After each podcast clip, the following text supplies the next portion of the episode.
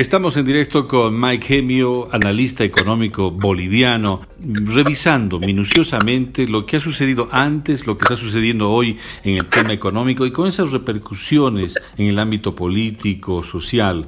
Hablaba muy bien Mike con el manejo económico, con este gobierno de facto, lo han calificado, de transición, pero esas atribuciones, Mike, ¿cómo tenemos que calificarlas? ¿Cómo se tiene que entender? Porque en un gobierno de transición se decía su misión era pacificar el país y simplemente convocar elecciones y se tomaron atribuciones que no venían al caso con lo que tú decías, el conocimiento de cada área y entonces ahora estamos como estamos. Lo que queda, eh, hemos visto en los medios de comunicación, que echan la culpa al anterior, esto hizo el anterior gobierno, entonces es una forma de lavarse las manos cuando no se pudo articular, modificar o mantener o sostener lo que se había hecho hasta el momento, Mike. Sí, lo que pasa es que de pronto si hubieran, si hubieran mantenido, digamos, el mismo el, bueno, ni siquiera el mismo modelo, o sea, si hubieran mantenido el mismo esquema en el cual la, eh, los recursos eran distribuidos, los recursos eran usados eh, eh, y ordenados de, cierta forma, de pronto podrían haber usado esa, esa excusa, ¿no? Esa justificación de decir, bueno, el anterior gobierno ya lo manejaba mal. Pero eso no es cierto, ¿no? O sea, han, han realmente han intentado hacer un cambio radical dentro de lo que era la política económica pero además con, con, una, con una proyección muy corta de tiempo que les tocaba gobernar. Vea, hay que al principio tienen que ser solamente tres meses, pero e irracionalmente empiezan a generar una serie de medidas que tienen que ver con incremento de la deuda, por ejemplo, que es otro elemento completamente irresponsable, completamente irresponsable porque, eh, o sea, son un gobierno que tiene que durar meses, pero generan deudas que van a durar años. Entonces, es irresponsable, es por otro lado algo que seguramente en su momento van a tener que explicarle a la justicia por qué en determinado momento han tomado decisiones que no les atribuyen. Entonces, eh, el manejo económico, querido Lobito, eh, ha sido desastroso.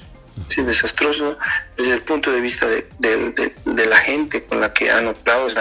Eh, han nombrado autoridades, gente, gente que, estaba en puestos claves, con cero conocimiento de la administración pública pueden haber tenido las maestrías que tú quieras, haber estado en, los lugares que de pronto su, carrera profesional le haya permitido, pero no conocían cómo funcionaba el aparato público boliviano como te decía hace un momento, el costo de aprendizaje, la curva de aprendizaje en la administración pública es carísima, ¿no? porque no, no lamentablemente ahí nos falta mucho trabajar el tema de, capacitación, el tema de mecanismos de, de, poder tener gente bien formada en lo que es específicamente la administración pública boliviana.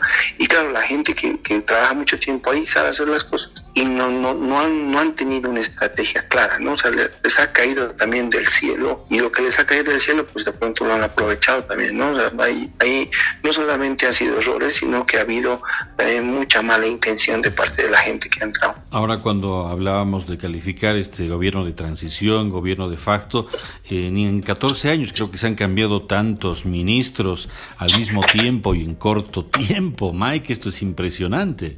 Sí, está asociado a lo que te digo en realidad, ¿no?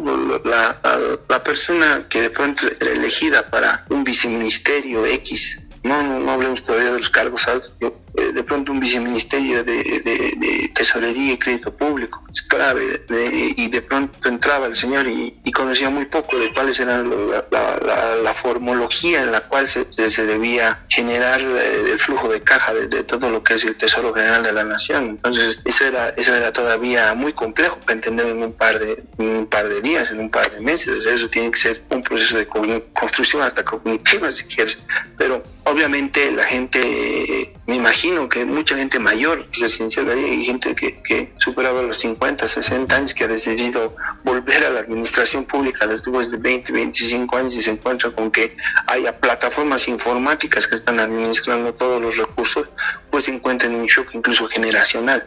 Y, y, al ver eso, de pronto se siente confiado por los años de experiencia de poder administrar algo que prácticamente no tiene la más pálida idea, pero decide hacerlo y en el transcurso del tiempo se da cuenta que no puede hacerlo.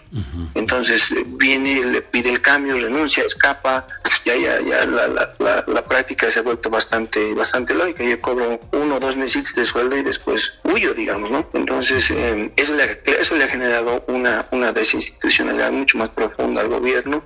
Te repito, eso tiene que ver también con cómo los resultados que hemos estado viendo han sido el fruto de malas decisiones, malas decisiones de orden político que han trascendido en lo económico, ¿no? La decisión de poner XYZ eh, ministro, XYZ viceministro, XYZ director, con conocimientos muy, muy vagos de, de cómo funciona la cosa pública, ha trascendido en cómo nuestro país ha empezado a colapsar en todo nuestro sistema económico. Y ahí viene otro elemento importante, Mike, y hay que aclararlo también, indicios de corrupción, el manejo de los respiradores. Imagínense ustedes, en uno de los capítulos de nuestro podcast de Lobo del Aire lo hemos mencionado, un respirador producido en el país, Mike, cuesta más o menos, el parámetro en bolivianos de 14 mil, casi 2 mil dólares en Bolivia, imagínense, y cuando ingresan los españoles, los respiradores, 28 mil dólares por unidad, ¿cuántos millones? Eso todavía no está esclarecido. El tema de las armas, los gases lacrimógenos, el tema de YPFB, en este corto tiempo, ¿cómo se le ha venido las cortinas abajo a la señora Janine Áñez? Mike.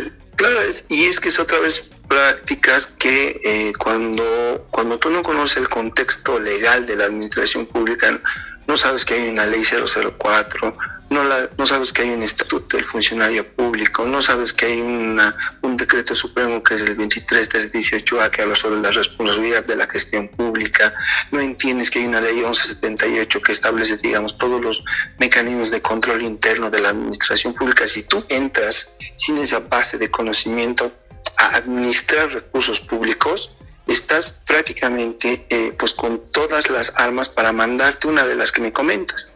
O sea, corrupción. ¿No? O sea, tú, y eso, obviamente no tiene que ver con que la persona es mala o buena. O sea, cuando uno eh, entra a la administración pública, es necesario que tenga estos conocimientos, porque va a manejar plata que no tiene que ver necesariamente con su patrimonio, no es plata de, de todos, es plata del Estado. Entonces, obviamente, la administración de sus recursos tiene otra lógica, lógica que tienes que conocerla. Y, y claro, la persona que, que entra a, a, a, gerentar de pronto una institución pública sin conocer todo este bagaje de normativa eh, que existe obviamente vigente en nuestro país, pues lo que hace son, son, son barrabasadas. No entiende que es lo mismo que la plata vaya a la, a la cuenta del proveedor, que vaya a su cuenta y, que le pague, digamos, ¿no? O, de pronto crea de que es normal que el Estado funcione con intermediarios para compras de X y Z productos, ¿no? Entonces eso, eso son, eso son prácticas lesivas, son prácticas no, no, no rutinarias, si quieres, en lo que hace a un Estado eh, organizado y con, y con ciertos niveles de institucionalidad.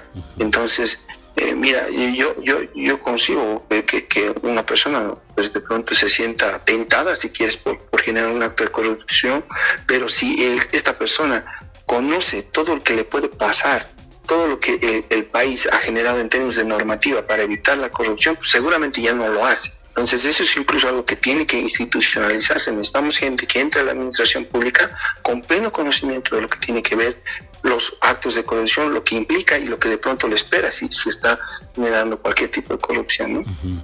Ahora, lo que corresponde en ese ámbito que tocamos, Mike, es el juicio de responsabilidades, investigación, la Contraloría tiene que apretar hasta el máximo la investigación, fiscales, para detectar la verdad.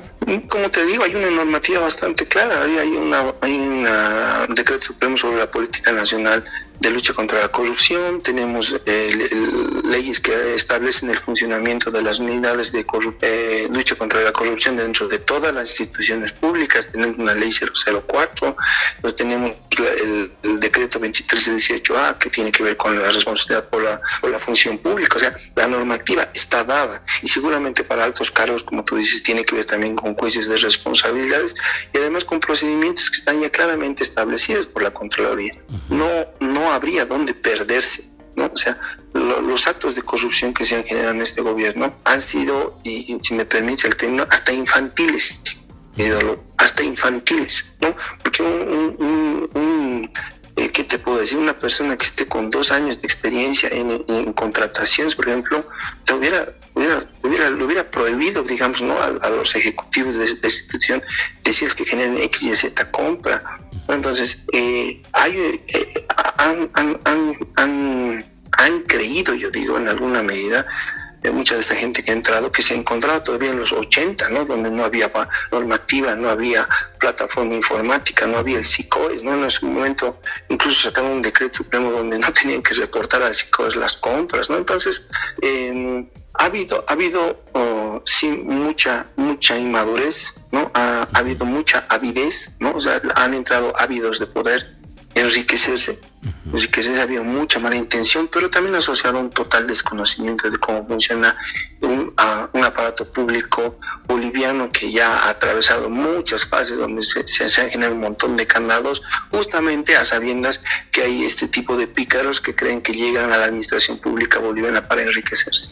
Y cuando hablamos de pícaros y hablamos de ambición de poder, después de lo que pasó el 2019 en octubre, llega noviembre, diciembre, enero y lanza su candidatura Janine Áñez para ser presidenta de nuestro país. Pero hace pocas semanas se eh, resiste a la realidad y obviamente mm, desiste de su postulación a la presidencia. ¿Cómo analizamos esa parte, Mike?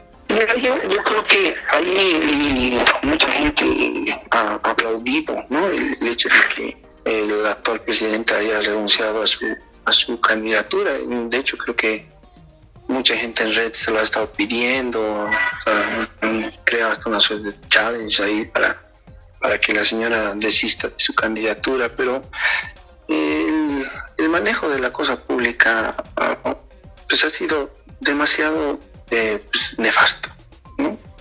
Hay que ser bastante categórico.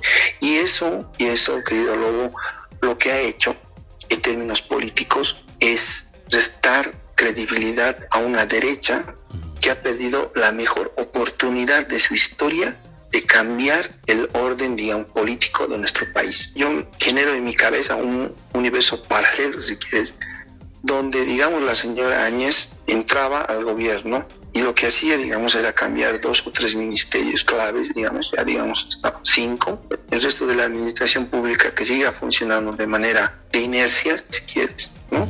Pues de pronto generaba las elecciones en los tres meses, incluso con su postulación si gustaba, pero hacía, digamos, una suerte de cosas mínimas necesarias. Yo te aseguro, yo te aseguro que de pronto, pronto, las encuestas, los resultados de las encuestas serían otros serían otros en definitiva, porque la percepción de la gente en el momento que se empieza a hablar respiradores 1, respiradores 2, Intel 1, Intel 2, Intel 3, YPF 1, YPF 2, YPF 3, o sea, los casos de corrupción que en tan poco tiempo creo que superan los cientos de casos, entonces eh, la gente entiende, entiende de que esta gente que además ha sido funcionaria pública en los 80, en los 90, tiene ya esa maña, entonces está ya, está ya enviciada, cree que, el, que el, trabajo en la administración pública es pues, una pega más, Entonces eso lo percibe el ciudadano de a pie y eso se está ahorita reflejando en, en las encuestas de votación, Yo, yo, lo digo con toda claridad, la, la, derecha ha perdido una oportunidad de oro en estos 11 meses al tener la gestión más desastrosa de la historia de los últimos 25 años en Bolivia y el impacto político lo está viviendo ahora. Y seguramente Áñez, en una, en una miopía política, piensa que está haciendo eh, algún favor al país. Pues es, yo creo que lo, que lo que tiene que entenderse desde ese punto de vista es obviamente que está haciendo un favor a sí misma, porque no va a encontrar ni su voto, la verdad, no al paso que va. Y, y, de hecho, muchos y de hecho muchos de los, de, los candidatos de derecha, lo mejor que pueden hacer es renunciar porque saben que este actuar del gobierno les ha tocado, o sea, los ha afectado políticamente. Porque si, si la gestión hubiera sido medianamente adecuada, mediana, medianamente buena, hay que olvidar que la gestión pública pues, tiene un agente dinamizador en toda la, en la sociedad tiene que ver con bancos, tiene que ver con la sociedad, tiene que ver con comerciantes, tiene que ver con mineros, tiene que ver con solleros. O sea, la política pública trasciende en todos los sectores.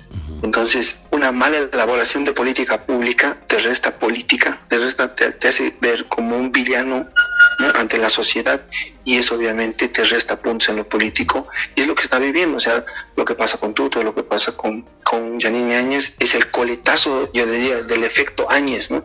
El efecto Áñez en, la, en, la, derecha ha sido el más catastrófico que seguramente ha vivido en la historia de nuestro país, ¿no? Áñez ha sepultado a la derecha. ¿Se puede concluir esa parte así? Yo estoy convencido que sí. Yo estoy convencido que sí porque el, eh, no hay que olvidar que el candidato Carlos Mesa es un candidato en izquierda. La poca gente que está eh, decidiendo, bueno, tampoco, pero hay una cantidad de gente que está decidiendo votar por Carlos Mesa, entiende de que tiene esa línea, toda esa tendencia, si quieres, ¿no?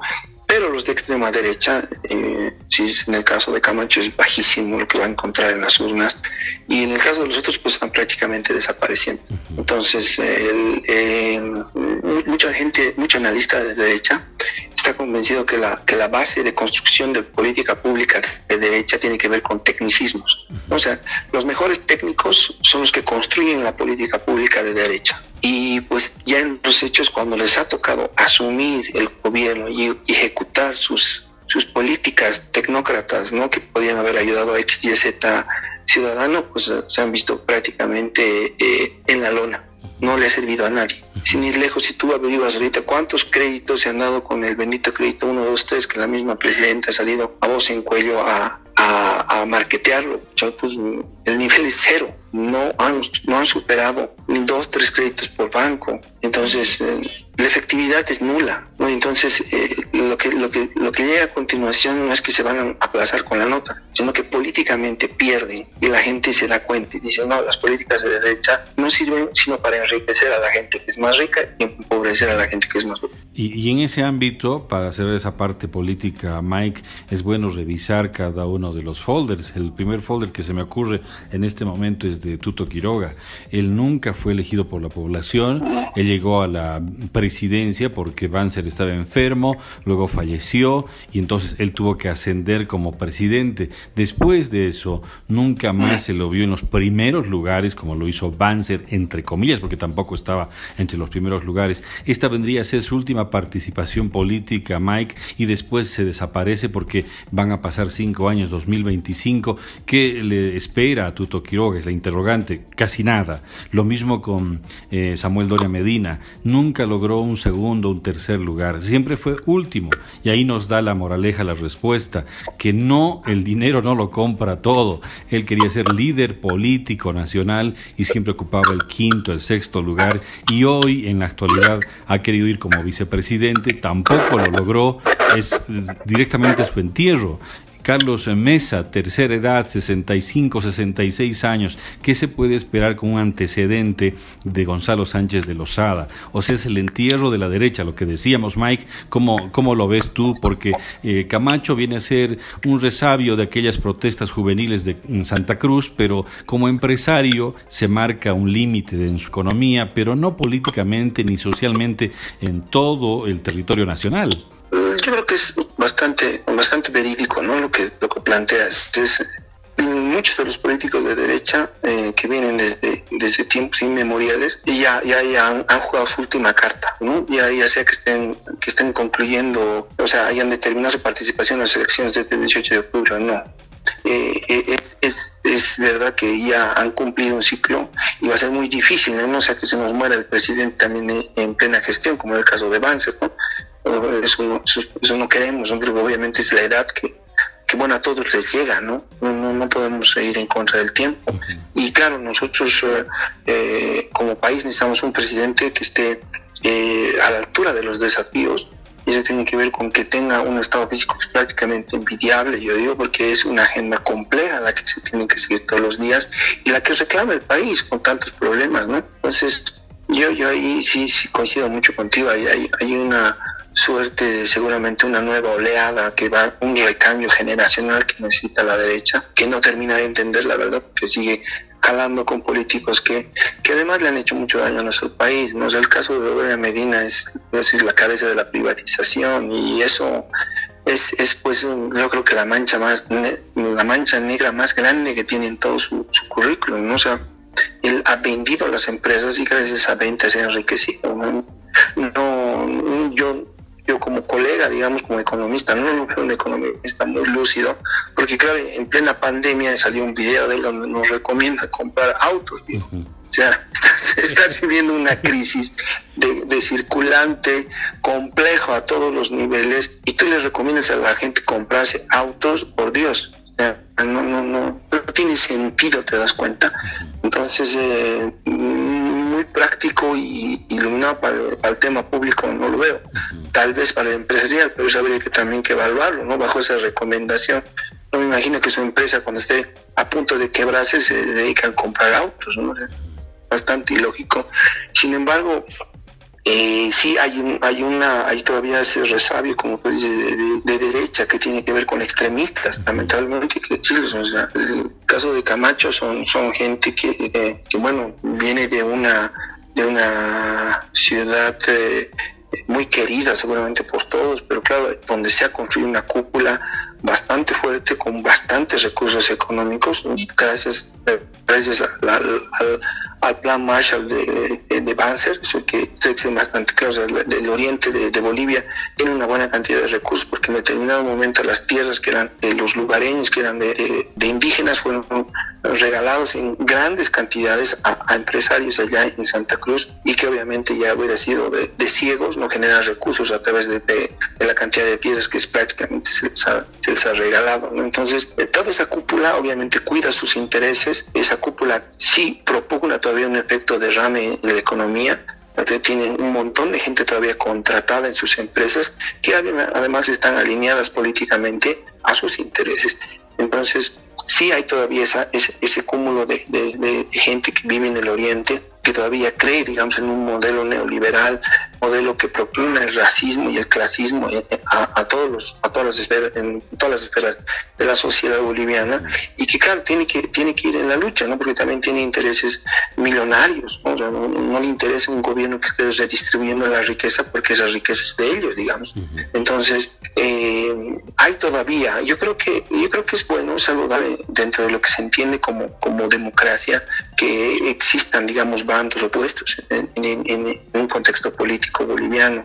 Pero es importante también entender que una gran mayoría de nuestro, nuestro país aún reclama una política social agresiva, ¿no? Hay que entender que al boliviano aún le falta mucho. Se ha hecho mucho en estos 14 años, pero hay un montón de gente que todavía necesita salir de la pobreza, que necesita condiciones para estudiar, necesita condiciones en su salud para poder salir adelante, necesita condiciones en lo que tiene que ver principalmente con sus niveles de producción y productividad, necesita apoyo del gobierno. Entonces, eso, eso no va a cambiar. O sea, estamos hablando de un modelo que en Bolivia funcionó hace 50 años y nosotros tenemos ahorita 14 funcionando. Entonces, realmente si queremos cambiar drásticamente el modelo, necesitamos un margen de tiempo relativamente alto. No, no, no, vas a cambiar el modelo de, economía de un país en 14 años. Eso es mentira. Tú necesitas mucho más tiempo y necesitas ir generando políticas de a poco. O sea, las medidas de shock en la sociedad de pronto en algún caso son efectivas, pero en la mayoría no. Necesitas ir pensando cómo va evolucionando la política, ¿no? Entonces, eh, y además irla cambiando, irla mejorando. Es así funcionan las ciencias sociales, ¿no? No es como las matemáticas, no es que uno más uno es dos, ¿no? Pues no es que dos bonos son mejores que tres, de pronto, o, mejor que uno. De pronto un solo bono puede ser mucho más efectivo que 100 bonos. Entonces, eh, tiene que ver mucho con el análisis, con el estudio del sujeto, con el estudio del beneficiario. Entonces, eh, hay todavía mucho, mucha tela por, por cortar. Eh, yo celebro que hayan, que hayan fuerzas políticas en Bolivia, pero entender que el sujeto, el, sujeto promedio en Bolivia aún tiene muchas grandes necesidades y que todavía está esperando muchas cosas del gobierno y que obviamente un gobierno de derecha no puede ofrecer. Viendo esa realidad y ese análisis de la derecha, cómo se ha estructurado antes del 2005 y después del 2019 y cómo está hoy en día la derecha, cómo fueron los 14 años, hemos hecho una revisión también, Mike, ¿por qué atacar a un expresidente que lo califican de autoritarista, tirano, dictador, fascista, que hubo corrupción. Si revisamos la historia, tú lo decías muy bien, las características sí tenían de dictadura, sí tenían de tiranía, autoritarismo. Entonces, ¿Qué ha pasado ahí? Vuelvo al tema inicial de los medios de comunicación, el mensaje, cómo ha sido estructurado para eh, mentir, mentir y decir que es verdad. En 2019 el rol de los medios de comunicación ha sido fundamental, fundamental. O sea, como, como eh, en pocas veces en, la historia de la televisión boliviana, los extras y la, noticia del momento eran prácticamente cada hora. ¿no? Eh, y, direccionando de manera muy hábil el, pensar de la gente, el pensar, el, la forma de envilecer, digamos, a los, a los políticos, a, a sus actuaciones ha sido pues, bastante inteligente, hay que decirlo. Sin embargo, obviamente tras de eso ha habido una intención eh, económica. O sea, los medios de comunicación son empresas. Empresas otra vez tienen la finalidad de, de conseguir el lucro y eso no está mal. Pero obviamente esa intención de lucro los ha envilecido, los ha convertido en mercenarios de la información para construir una realidad que ha terminado eh, pues dejando a un lado todo un proceso democrático de muchos años. No, es algo que deberíamos celebrar como bolivianos, que el último año hemos vivido con un gobierno de facto. Eso sería una idiotez. ¿no? Decir que decir que qué bueno que se ha interrumpido un gobierno democráticamente elegido y que así hemos vivido los últimos 25 años eh, con democracia eligiendo a nuestros a nuestros a nuestros dignatarios eso es eso es pues una, una miopía absoluta. Entonces eh, los medios han tenido una apuesta de orden económico obviamente y que ha desestabilizado todo nuestro sistema democrático. Eso hay que decirlo de manera concreta y además bastante bastante fácil de demostrar. Entonces mm, estos intereses económicos han estado por sobre nuestra democracia inminentes de tener un gobierno de facto que, que, esté gobernando sin que nadie lo haya elegido, eso es algo que no puede celebrarlo absolutamente nadie. Y de ahí para adelante, empezar a reconstruir la democracia y empezar a generar todo un pacto nacional para pacificar, porque, o sea, puede ser que ahorita nos estamos chasqueando en las, en las calles, pero ojo que, ojo que hay mucho rencor en mucha gente mucho rencor que, que, ha sido construido gracias a los medios de comunicación que ha construido un escenario de confrontación prácticamente constante. Entonces, ahí el ejercicio de, un próximo presidente tiene que ver mucho, mucho con una suerte de pacificación nacional, un pacto nacional que lleve a hermanar a, mineros con policías, a, médicos con campesinos. Y hay algo que, que seguramente eh, el próximo presidente tiene que verlo con bastante claridad de definir que hay, es una prioridad de que en, en, Bolivia pueda vivirse por los próximos cinco años una paz que nos ayude a ser mucho más productivos y tener mejor calidad de vida. Mike eh, Gemio, analista económico, hablando también de política, el ámbito social, las repercusiones,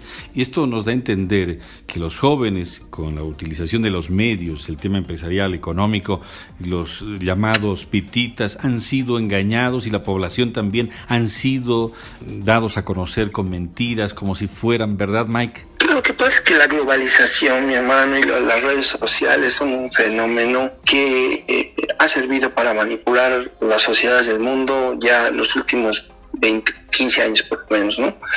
Eh, y eso es, es porque, claro, el, el, el, mecanismo con el cual eh, tú vendes la información es mucho más efectivo. Entonces, no es que la gente sea tonta, sino que el, em, es dinamitada con, con, información todo el tiempo. Entonces, como, es como tú lo planteabas, una verdad dicha mil veces, una mentira dicha mil veces se convierte en verdad.